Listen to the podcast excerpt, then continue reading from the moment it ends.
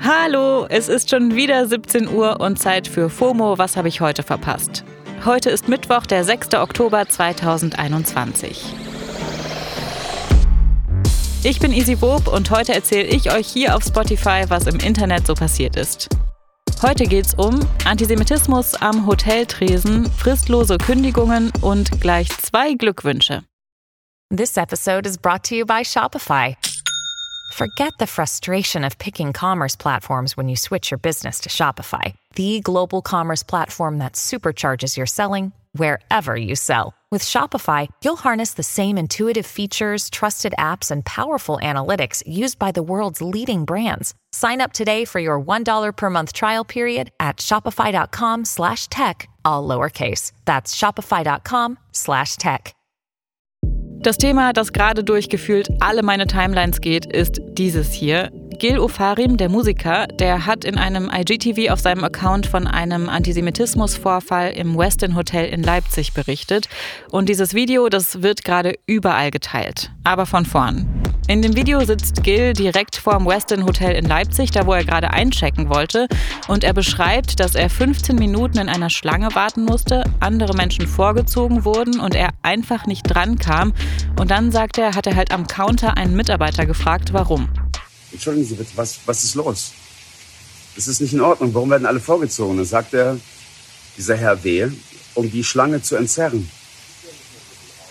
Ich stehe auch in der Schlange. Und dann ruft irgendeiner aus der Ecke, packt einen Stern ein. Und dann sagt der Herr W., packen Sie Ihren Stern ein. Und dann sagt er, wenn ich den jetzt einpacke, darf ich einchecken.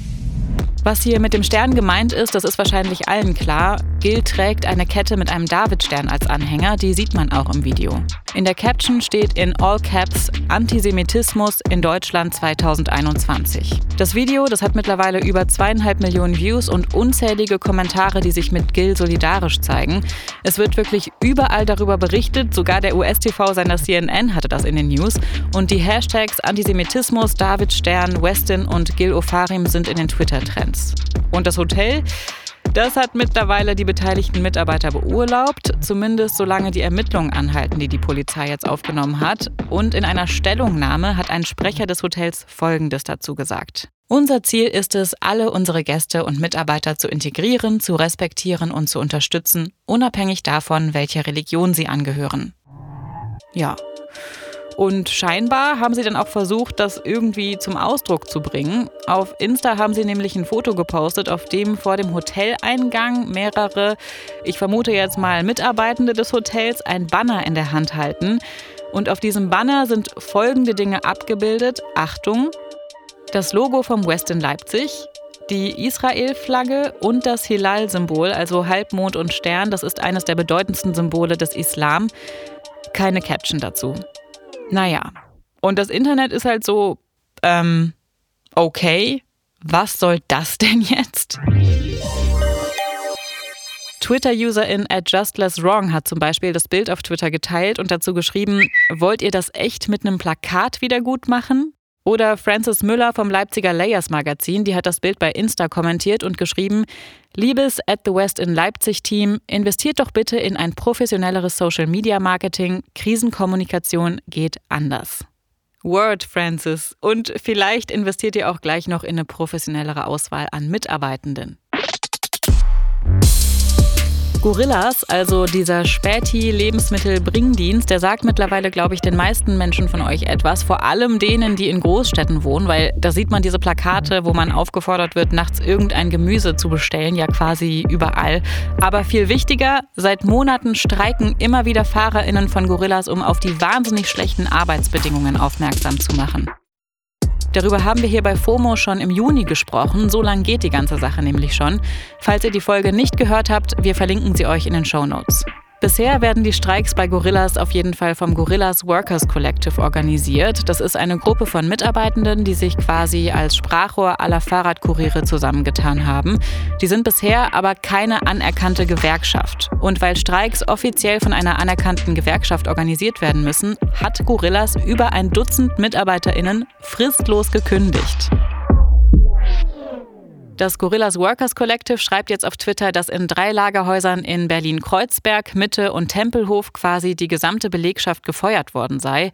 Inzwischen hat ein Sprecher von Gorillas die Kündigungen auch nochmal offiziell bestätigt. Er sagt, unangekündigte und nicht gewerkschaftlich getragene Streiks seien rechtlich unzulässig und die gekündigten MitarbeiterInnen hätten durch die nicht genehmigten Streiks den Betrieb durch ihr Verhalten behindert und ihre KollegInnen damit gefährdet. Kahn Zümer, das ist einer der Gründer von Gorillas, der hatte noch im Juli versprochen, dass er niemals jemanden feuern würde, weil er streikt. Interesting, denn intern sieht das alles ganz anders aus. Nicht nur, dass sich zwei der Gorillas Geschäftsführer bei einer der letzten Demos als streikende Fahrer ausgegeben haben. Es wurde auch eine Slack-Nachricht von Kahn Zimmer höchstpersönlich geleakt, in der er schreibt, wir mussten einem unserer Fahrer kündigen. Anscheinend war er dabei, sich gewerkschaftlich zu organisieren. Okay, lieber Kahn, dann erklär mir doch jetzt mal, wie du dir das eigentlich gedacht hast. Also, man wird gefeuert, wenn man streikt, ohne offiziell gewerkschaftlich organisiert zu sein. Und man wird gefeuert, wenn man sich gewerkschaftlich organisieren will? Hm. Und bevor ich mich für heute verabschiede, noch ein paar Glückwünsche zum Schluss. Denn Instagram hat heute Geburtstag. Yay! Elf Jahre wird der Kleine heute alt, unser allerliebster Zeitfresser. Wahnsinn! Was wäre unser Leben und vor allem, was wäre FOMO denn bitte ohne diese App? Das konnten wir vorgestern ja so ein bisschen testen, als Instagram komplett down war. Deshalb an dieser Stelle vielleicht auch noch Glückwünsche an Telegram. Die haben durch den Facebook-Ausfall vorgestern nämlich 70 Millionen neue NutzerInnen gewonnen. Oha. So, das war's jetzt aber mit FOMO für heute und wir hören uns morgen wieder hier auf Spotify.